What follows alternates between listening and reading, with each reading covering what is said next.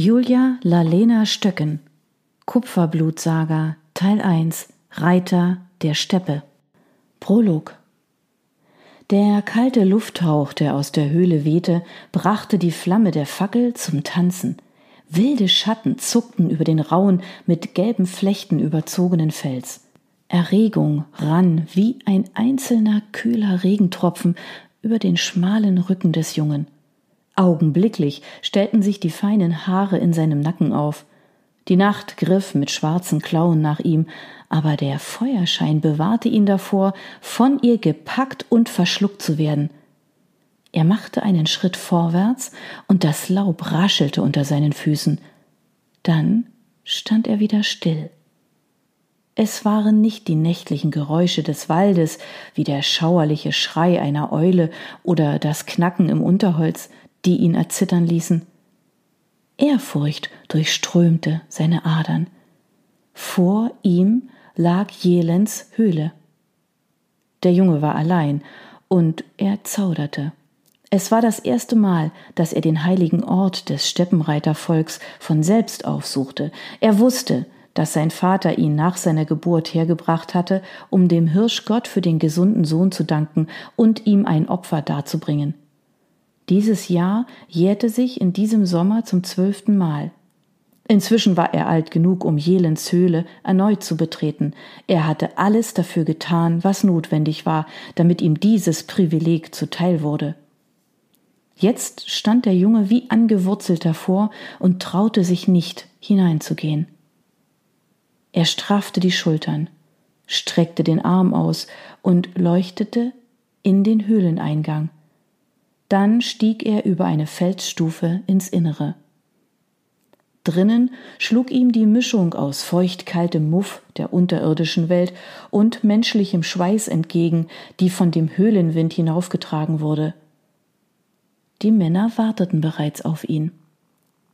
Der Junge beschleunigte seine Schritte, die dumpf von den Steinwänden des Tunnels widerhallten und ihn immer tiefer in den Felskamm hineinführten, der inmitten hoher Buchen aus dem Boden ragte. Er lauschte.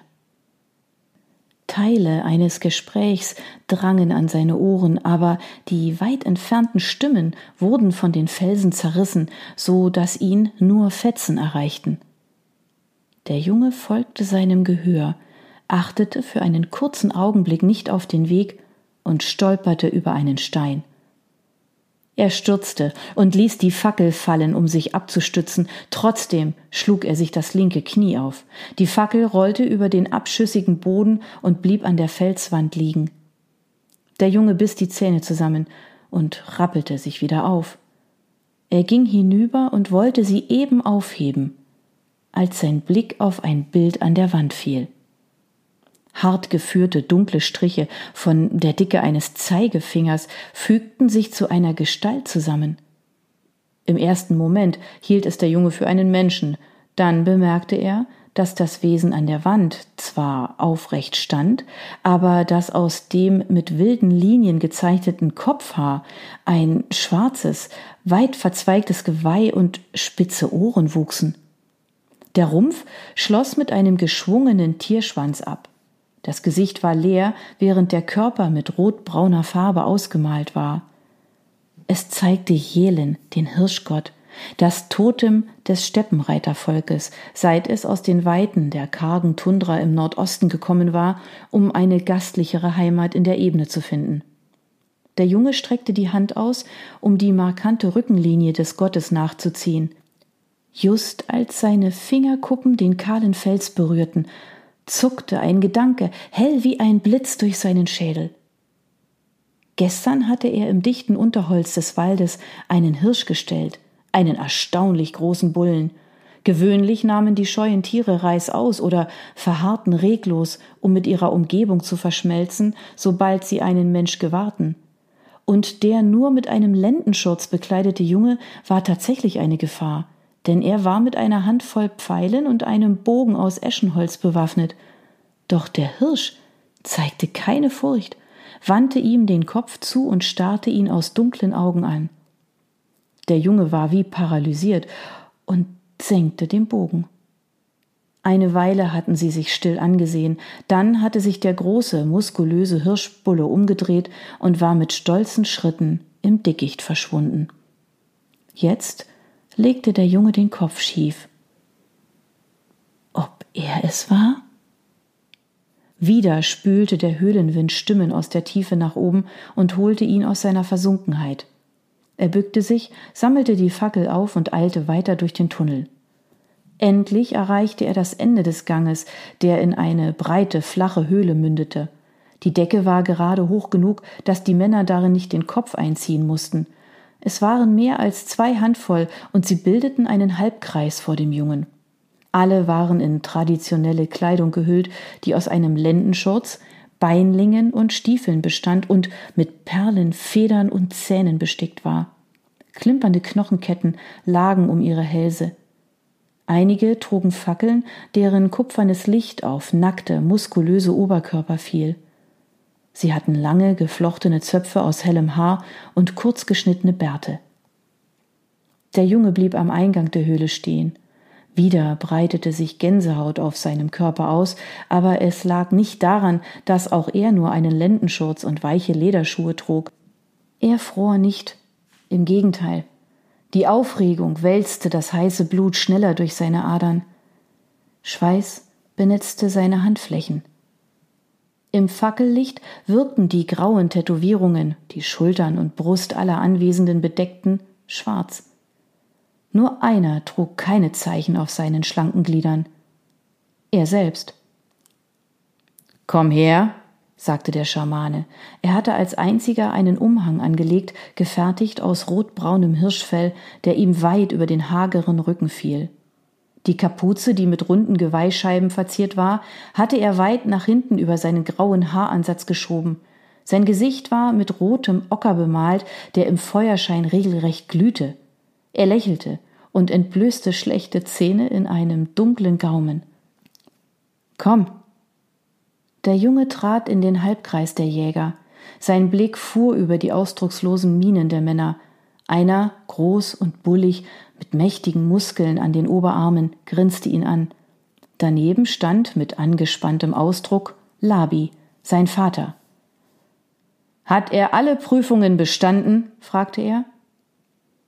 Hat er alle Prüfungen bestanden? Hat er alle Prüfungen bestanden? wiederholten die Männer leiser. Der Junge nickte.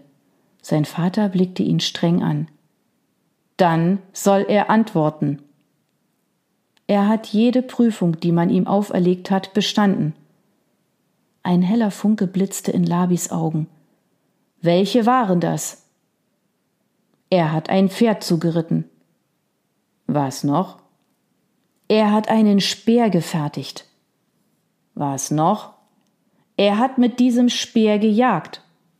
Was hat er gejagt? Ein Reh. Was war die letzte Prüfung? Er hat einen Mond allein in den Wäldern gelebt. Labi verengte seine Augen. Dann hat er alle Prüfungen bestanden. Er hat alle Prüfungen bestanden. Er hat alle Prüfungen bestanden, raunten die Jäger.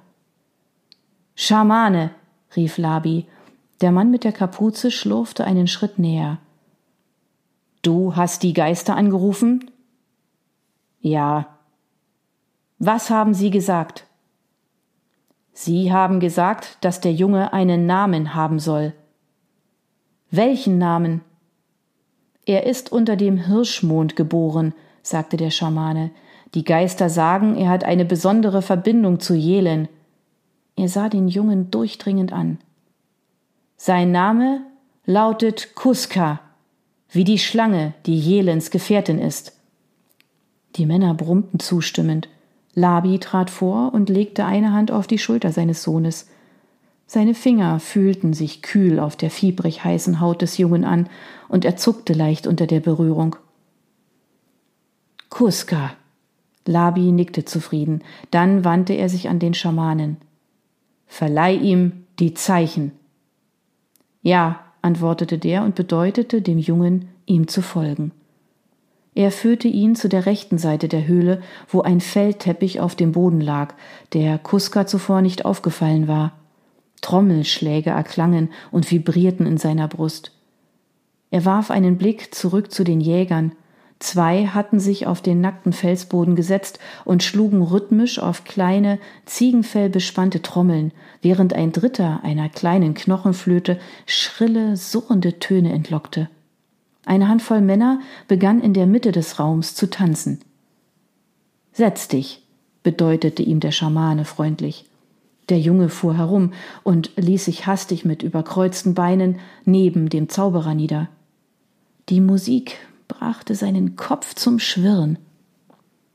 Es wird wehtun. Hast du Angst? Der Mann nahm eine riesige knöcherne Nadel in die Hand. Sie hatte die Länge eines menschlichen Oberarms. Nein, der Junge schüttelte den Kopf. Ich vertraue dir. Der Schamane lächelte. Sei vorsichtig, wem du dein Vertrauen schenkst. Du siehst nicht, wer sich hinter der Maske versteckt. Er zeigte mit der freien Hand auf sein rot bemaltes Gesicht. Dann soll ich mich vor dir fürchten?